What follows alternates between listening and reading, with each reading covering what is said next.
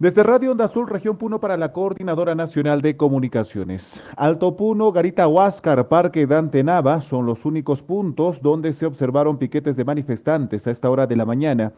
Sin embargo, en el sur de la ciudad de Puno circulan vehículos y establecimientos comerciales laboran con normalidad.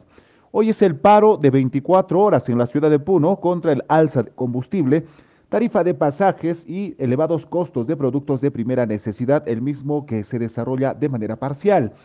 El presidente del Frente de Organizaciones Populares 27 de junio, Amador Núñez, y el presidente de la Central de Barrios de la ciudad de Puno, José Churaira, afirmaron que uno de los pedidos es la rebaja de tarifa de pasaje urbano a 70 céntimos para adulto, 50 céntimos para universitarios y 40 céntimos para escolares, ya que actualmente pagan un sol.